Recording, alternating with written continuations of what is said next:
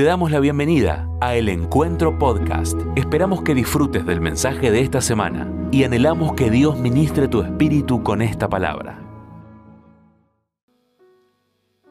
El miércoles en la reunión de oración eh, dimos un poquito de lo que el Señor me, me dio en estos días. Eh, el título de la predica es Avivamiento Interior. Eh, le contaba esta mañana a la iglesia que fue en una semana en la que hace dos semanas atrás, un lunes, en Betania y un viernes en Betania, yo recibí del Señor gran parte de los temas que quisiera compartir en estos minutos con ustedes. Pero cuando hablamos de un avivamiento interior, estamos hablando realmente del propósito de Dios para nuestra vida, de lo que, de lo que Dios está buscando. A, a, Dios no le interesa que seas lindo o linda, aunque te hizo lindo y te hizo linda. Amén. Bueno, no sé cómo te mira frente al espejo, pero el punto es que siempre Dios trabajó y trabajará con nuestra vida interior hasta la instalación de su reino. Uno de los fracasos más grandes que todos nosotros tenemos es, es precisamente buscar avivamientos exteriores, eh, como puede ser el, el que dé una reunión como esta, un domingo, un miércoles, un avivamiento en donde uno diga, sí, la verdad, que toma decisiones, te voy a seguir, te voy a amar, voy a estar con vos, etcétera, etcétera, etcétera, etcétera. Pero como tantas veces hemos enseñado desde este lado, el lunes, el martes, la cosa cambia. Y todo tiene una movida tan rara, tan, tan confusa en estos últimos tiempos, que tiene que ver precisamente también con la realidad profética, donde viviremos mucha confusión, pero por sobre todas las cosas, días oscuros. Días oscuros, comentaba esta mañana que estamos viviendo un tiempo absolutamente sobrenatural en lo espiritual, pero también en lo que tiene que ver con el actuar del reino de las tinieblas entre nosotros. Es como que en mi caso personal uno está viendo de parte de Dios el mover del reino de las tinieblas desde otros aspectos. Hay tantas cosas que se están formando entre nosotros, pero también tanta repetición de las mismas historias. ¿Cómo se repiten las historias? ¿Cómo se repiten los problemas? Hay veces que parecen el vu, ¿no? Esta cosa de decir, pero yo no estuve metido acá antes. Esto no me pasó antes. Yo antes no, yo, yo, oré por esto y Dios me sanó o Dios me sacó de acá y resulta que la cosa viene, viene otra vez. Bueno, ¿cuántos de nosotros hemos tenido y tenemos familiares enfermos, nietos, donde cada media hora había una noticia nueva, una noticia nueva, una noticia nueva, una noticia nueva, venía la nueva, venía la mala, venía la nueva, venía la mala, venía la nueva, venía la mala. es como que es un arrebatamiento de tinieblas que quiere atraparnos y atropellarnos a toda costa para desanimarnos de la verdadera construcción de nuestra vida exterior, esperando el reinado de Jesús con nosotros y en nosotros. Decía esta mañana que eh, como el diablo no es creativo, porque no es Dios, es un obsecuente obsesivo y siempre hace lo mismo. Siempre hace lo mismo. Más tarde, más temprano, en el medio, arriba, abajo, pero siempre hace, hace lo mismo. Siempre está metido con lo mismo. Eh, recordábamos eh, alguna vez o nietos enfermos y eh, cuántas veces nos decían, mira, están todos los chicos que están internados en esta clínica, en este hospital, están todos con la misma enfermedad. Todos, hasta el día de hoy, nos pasó a nosotros con nuestros nietos, pasó hace poco a, otro, a otros hermanos con nietos, seguirá pasando muchos entre nosotros, que están, está todo, todo, terapia intensiva, todo, está todo, todo lleno de niños, como nos tocó a nosotros, con Benjamín, todo lleno de niños con el mismo problema, con la misma enfermedad, con la misma situación, con la misma cantidad, con la misma cantidad de días. Por supuesto que hay una lectura científica, hay un método científico, hay, hay ciencia que dice, explica y puede poner en evidencia por qué eso está pasando, pero es una repetición continua de la obsesión del reino de las tinieblas, tratando de destruirnos cotidianamente, de desesperanzarnos. Porque él, si el enemigo sabe claramente que si logra destruirte hoy, o por lo menos ponerte contento hoy, a inventar algo parecido a lo de ayer, para que vos vuelvas a tener la misma situación. Por eso, cuando nos enfrentamos a tener un avivamiento real, lo que la palabra de Dios nos está llamando, desde Génesis hasta acá. En Génesis lo que pasó es que el enemigo le sacó a, a, Adán y Eva del centro, le robó del centro la calidad de la vida espiritual. Les robó la posición de entender cómo Dios iba a vivir con ellos y de qué manera ellos iban a vivir. Eso fue lo que pasó en el jardín de Edén hasta el día de hoy. Vivimos atacados y sobrellevando mucha oscuridad y mucha confusión. Bueno, estamos viviendo parte de las profecías de la palabra de Dios, mucha confusión. Y además tenemos que prepararnos para escuchar muchas historias irreales, confusas, que pretenderán por sobre todas las cosas destruir la verdad del Evangelio. Pero es un tiempo donde parece como que en algún momento se apagan todas las luces, como se cortó la luz y, se, y, no hay más nada para ver. Y yo recordaba esta mañana Éxodo 10, 23, cuando dice que el ángel de la muerte venía sobre el, pueblo y sobre todos los hijos de Faraón, cuando el ángel de la muerte estaba llegando para matar a todos los hijos primogénitos. Dice la palabra de Dios que durante todo ese tiempo las personas no pudieron verse unas a otras ni se movieron. Sin embargo, la luz no faltó en ningún momento donde vivían los israelitas. Y nosotros podemos decir hoy, Podemos estar avanzando sobre la incompresión más grande de nuestra vida, sobre la oscuridad más grande de nuestra vida, pero en la casa de Dios, mi vida interior, nunca faltará la luz. Por eso necesitamos trabajar nuestra vida interior.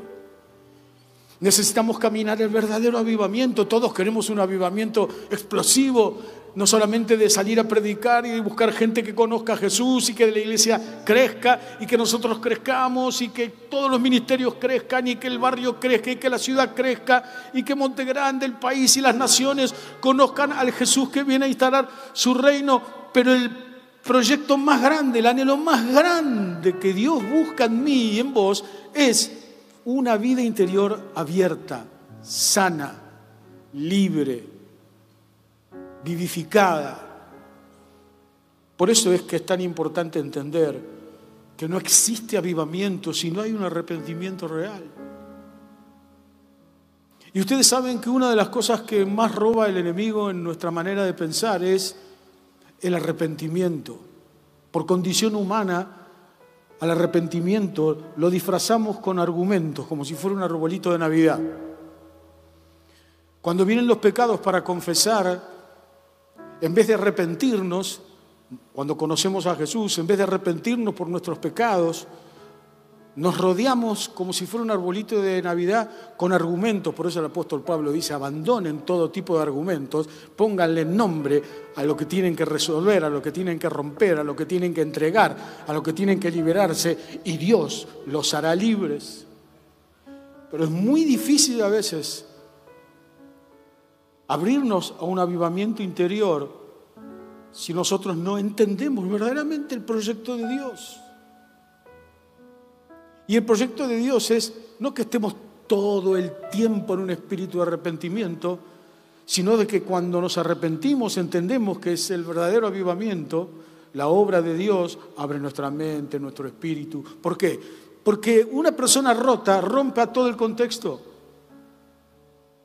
Alguien que está roto en su vida interior rompe a los de su casa. Aunque no quiera hacerlo, aunque no tenga ganas de hacerlo, aunque la intención no sea maltratarlo, los maltrata. ¿Por qué? Porque somos seres humanos, porque somos seres espirituales y porque somos transferibles. Cuando estás roto, rompes al que tenés al lado. Aunque lo ames, aunque tu intención no sea hacerlo, lo rompes. Necesitamos avivar nuestro interior con el poder del Espíritu Santo, pero también con arrepentimiento. Decir, no, yo, yo, Señor, no tan solo ayúdame a cambiar, sino decime qué es lo que tengo que hacer, que lo voy a hacer, porque ahora nos toca trabajar a nosotros. Ahora me toca a mí. Hay un punto, el primer punto que quiero tratar, que es una almohada de piedra.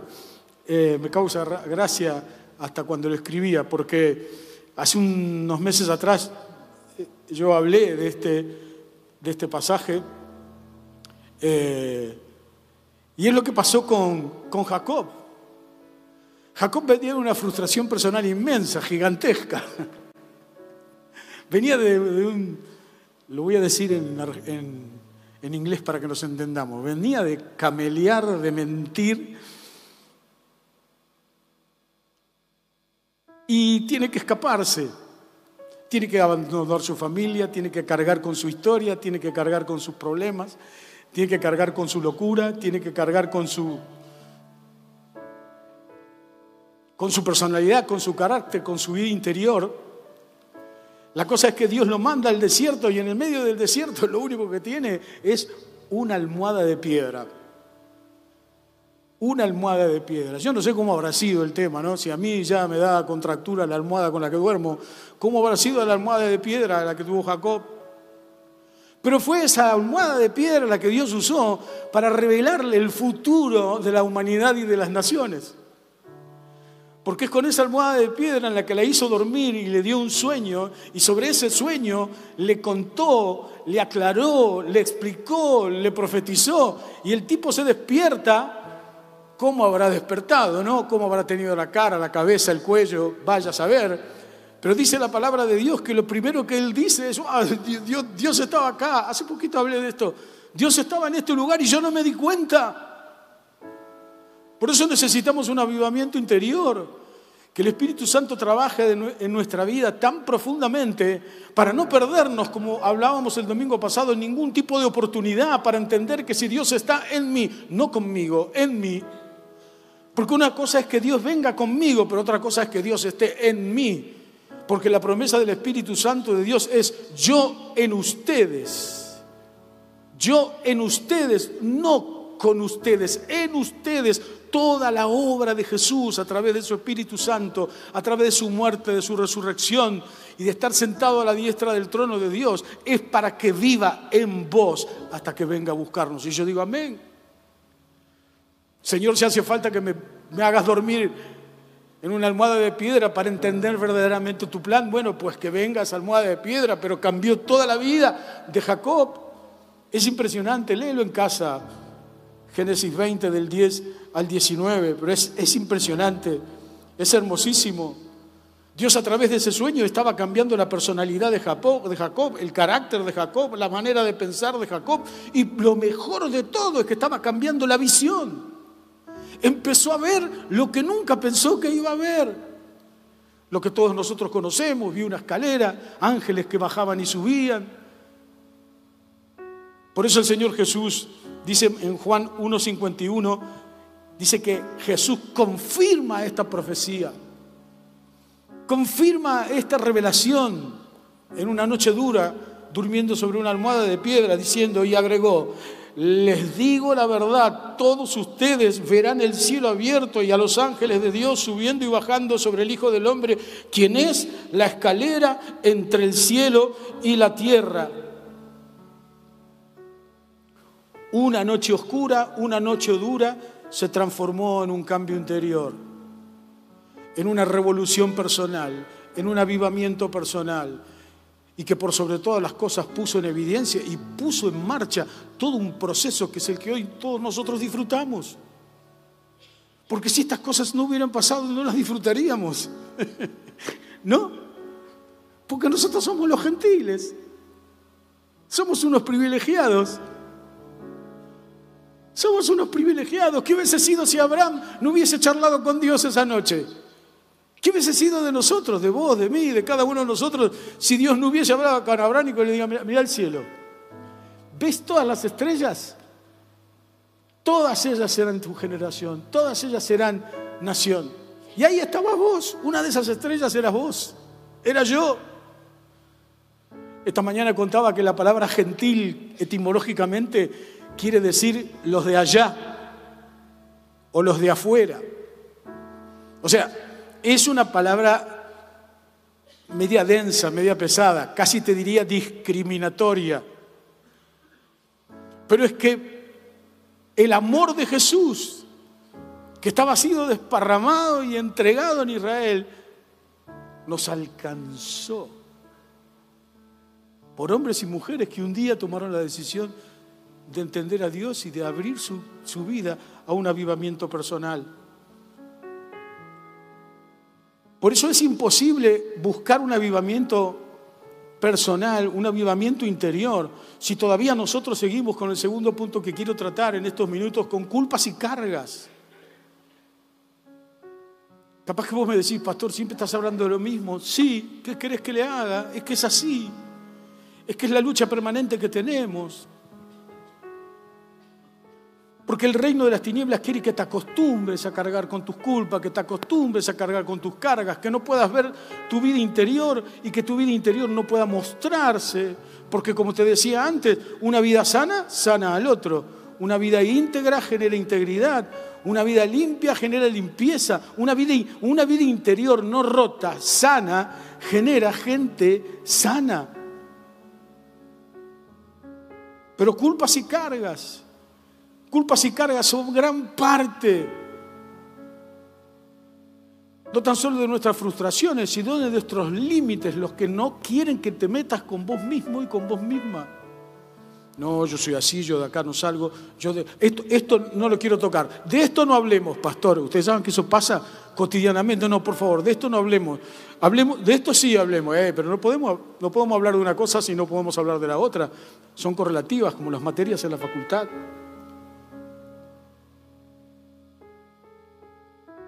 Hay un caso muy interesante que todos nosotros conocemos y es el de Pedro. Si hubo un bipolar conocido en la palabra de Dios fue Pedro, ¿no?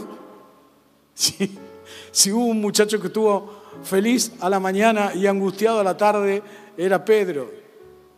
Si era alguien que estaba siendo generoso a la mañana y a la noche estaba, le dabas un revólver y salía a matar, era Pedro. Era, Evidentemente era un gran sanguíneo, un tremendo sanguíneo bipolar, un hombre conducido por sus emociones, un hombre que más de una vez, con amor y sinceridad, hablaba y declaraba cosas y por momentos daban ganas de matarlo, de ahorcarlo.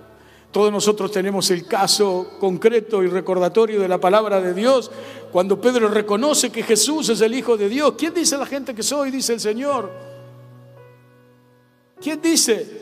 Dice la palabra de Dios que Pedro dice, vos sos el Hijo de Dios. Y el Señor le contesta, vos te acordás, vos conocés eso.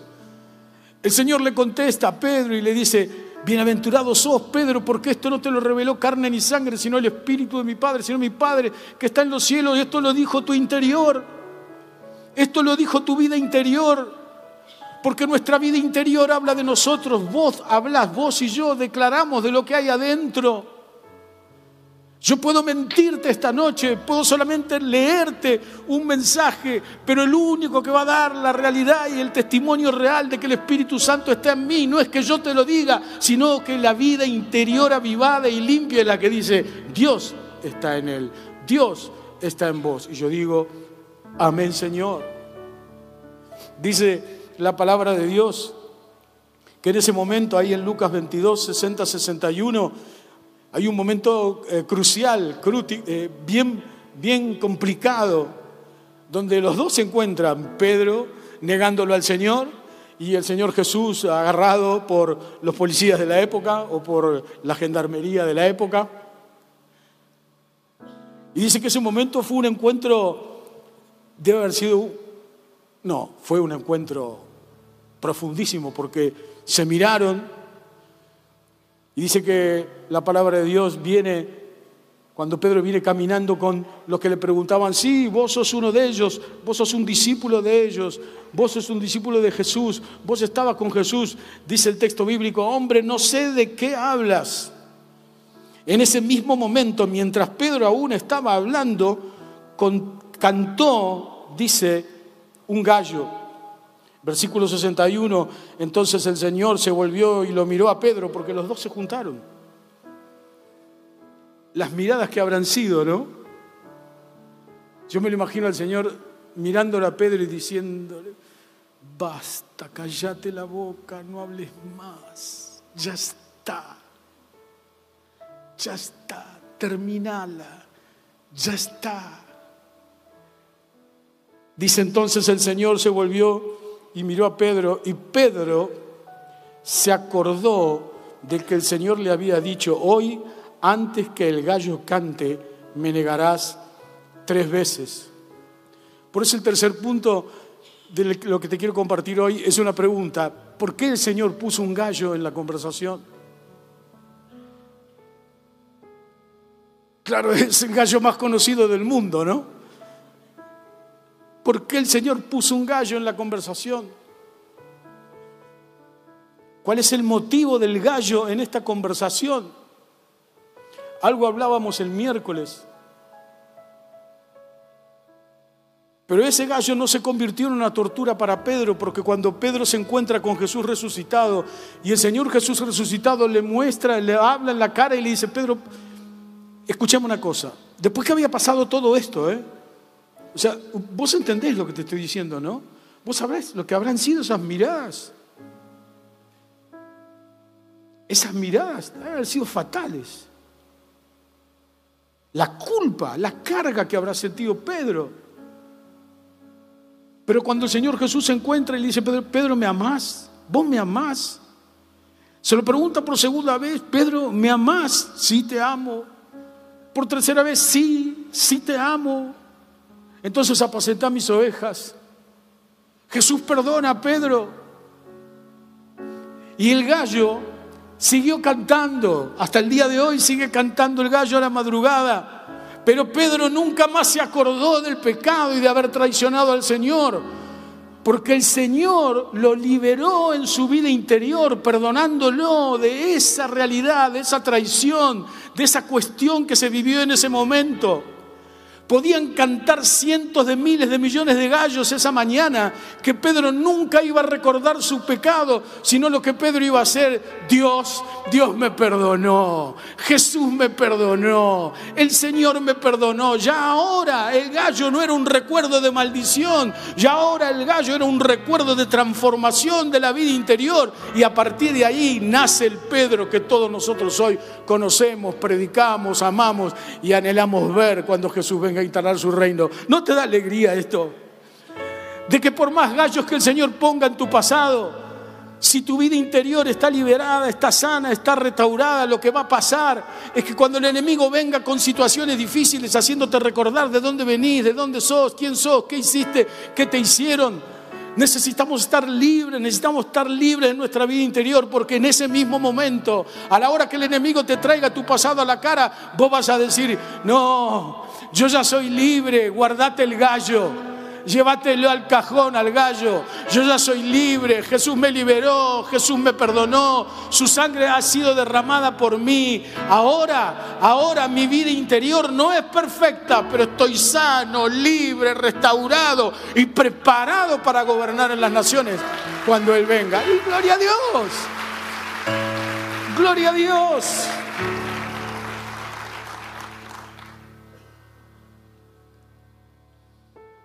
Punto 4. Amados por un despreciado. Voy a leer todo el texto de Isaías 53. ¿Quién ha creído nuestro mensaje? ¿A quién ha revelado el Señor su brazo poderoso? Mi siervo creció en la presencia del Señor como un tierno brote verde, como raíz en tierra seca. No había nada hermoso ni majestuoso en su aspecto. O sea, como que Jesús no era lindo para que no despierte otras pasiones. No había nada hermoso ni majestuoso en su aspecto, nada que nos atrajera hacia Él. Fue despreciado y rechazado, hombre de dolores, conocedor del dolor más profundo. Nosotros le dimos la espalda y desviamos la mirada. Fue despreciado y no nos importó. Sin embargo, fueron nuestras debilidades las que Él cargó. Fueron nuestros dolores los que lo agobiaron. Y pensamos que sus, perdón, y pensamos que sus dificultades eran un castigo de Dios, un castigo por sus propios pecados. Pero Él fue traspasado por nuestras rebeliones y aplastado por nuestros pecados. Fue golpeado para que nosotros estuviéramos en paz. Fue azotado para que pudiéramos ser sanados. Todos nosotros nos hemos extraviado como ovejas. Hemos dejado los caminos de Dios para seguir los nuestros. Sin embargo, el Señor puso sobre él los pecados de todos nosotros. Fue oprimido y tratado con crueldad, sin embargo, no dijo una sola palabra.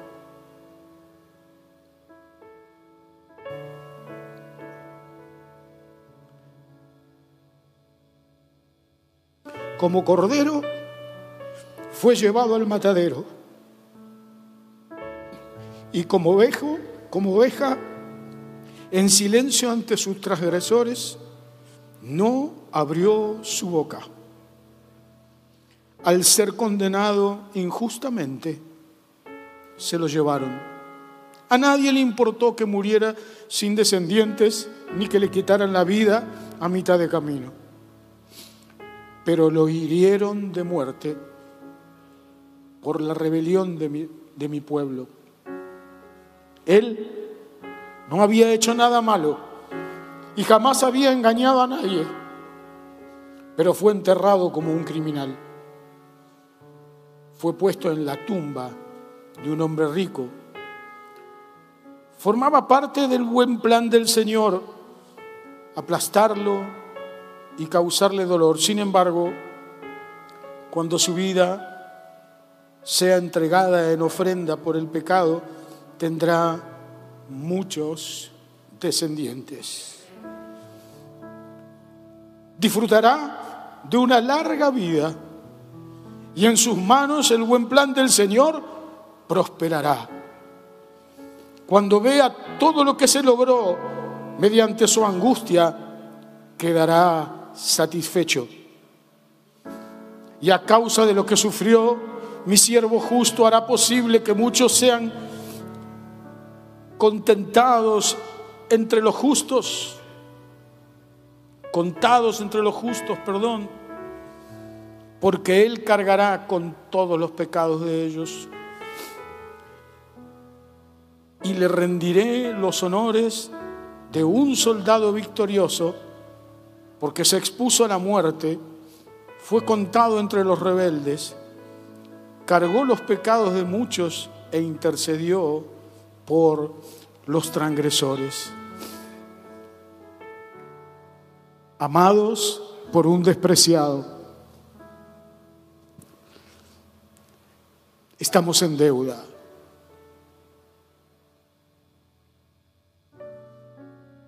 Estamos en deuda personalmente, históricamente, porque no nos, no nos mereceríamos la obra de Jesús. Estamos en deuda con el Señor. Su gracia, su amor. Este hombre de apariencia no tan hermosa generó la transformación de mi corazón, de mi vida interior, de tu corazón y de tu vida interior. Debemos avivar nuestra vida interior. ¿Están acá? Debemos darle lugar a la unción del Espíritu Santo, avivando nuestra vida interior. Final, último punto. La caña nos está midiendo.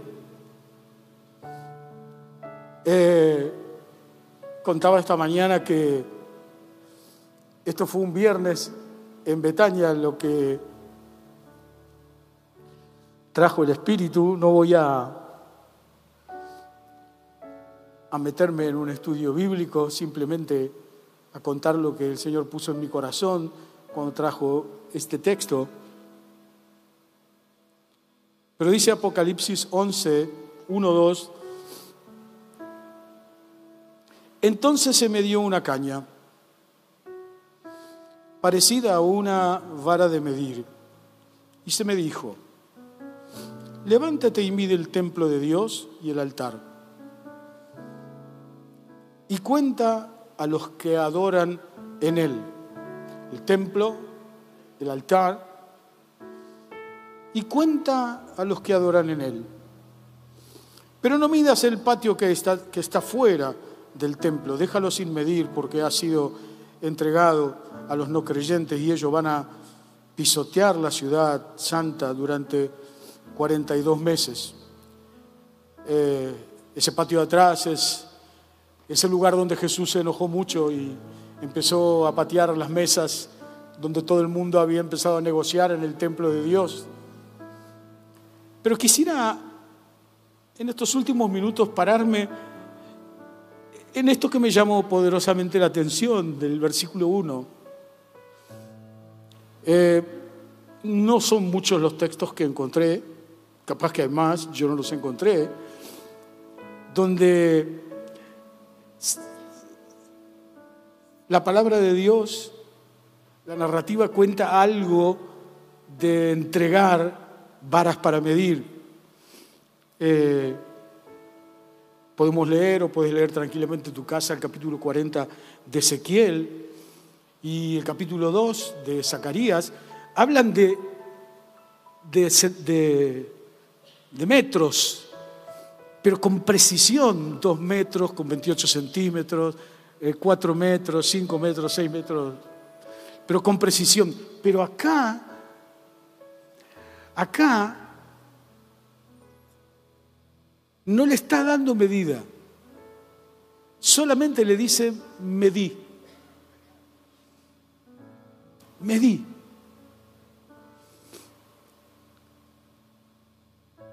No le está diciendo, hace un altar de adoración de cuatro metros y medio. dice, medí. Y esa medición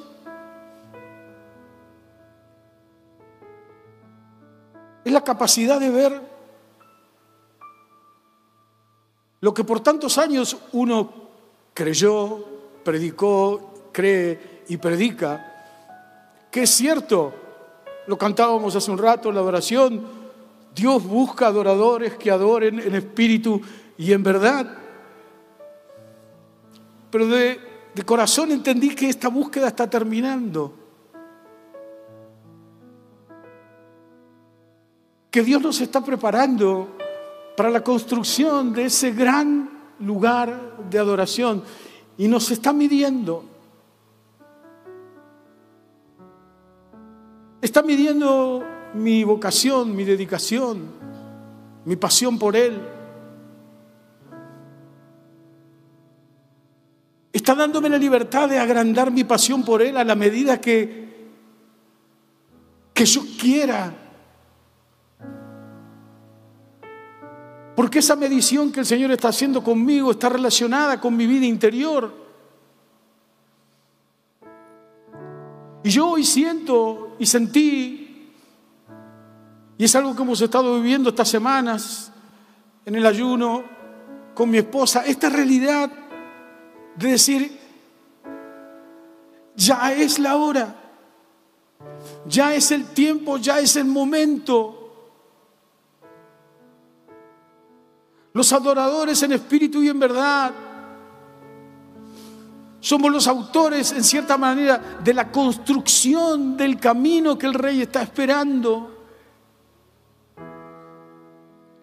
Cuando los pastores estamos aquí predicando y llamamos al altar y pasamos al altar, no es que solamente pasan aquellos que están con problemas o situaciones difíciles. Si yo transfiriera esto a lo que acabamos de leer en el capítulo en el versículo 1 de Apocalipsis 11, yo estoy viendo un altar de adoración gigante, interminable, que se convertirá en la verdadera casa de Dios, que se convertirá en ese lugar, en ese hogar, en ese reino en el que vamos a gobernar juntos sobre las naciones y que estaremos todos juntos adorando, como decía la canción, sin cansarnos, sin cansarnos. Amados, estamos siendo medidos. Está siendo medida, está siendo medida, tu fe está siendo medida, tu clamor está siendo medida, tu pasión por Jesús está siendo medida tu pasión por el Señor, tu unción del Espíritu Santo está siendo medida. Hay un grito enorme. En estos últimos años estamos aprendiendo tanto de esto, tanto de esto, es tan cambiante. Y ha sido y es de tanta bendición en mi vida interior que yo me vi en estos últimos días siendo medido, siendo medida mi fe, mi esperanza, mi santidad, mi devoción al Señor mi unción del Espíritu Santo. Estamos siendo medidos. Dios nos está llamando a construir ese verdadero altar de adoración que somos nosotros la casa de Dios, la iglesia del Señor, el pueblo de Dios. Hasta que Él venga somos medidos. Y yo digo, gracias Señor por tenerme en cuenta. Te alabo, te adoro, te glorifico. ¿Sabes qué? Si no entendemos esta realidad de liberarnos de nuestra vida interior, de todos los dolores que nuestra vida interior tiene y de todos los pecados que venimos escondiendo, Maranata no es real. Maranata no es real. Dios está esperando que entiendas que tu libertad interior es la que te lo va a hacer ver a Él cara a cara. Y sus ojos, sus ojos cambiaron mis amores, transformaron mis amores. Ya no amo lo que amaba, ahora te amo solo a ti. Por eso yo digo, esa mirada esa mirada que Pedro tuvo con Jesús es la mirada que nosotros hoy adoramos, es la mirada con la que nosotros hoy estamos usando la canción y adorando al Señor. Y el fuego, y el fuego en tus ojos me hizo cambiar todos mis amores. Estoy siendo medido, estoy siendo medido. Jesús vuelve y yo digo, gloria a tu nombre, Señor. Cierra tus ojos. Muchas gracias por escuchar este mensaje. Es nuestra oración que el Espíritu obre en tu vida a través de esta palabra y pueda ser un canal de bendición con otros. Te invitamos a suscribirte y compartir estos mensajes. Para más información, visita nuestra web www.iglesiaelencuentro.org.ar.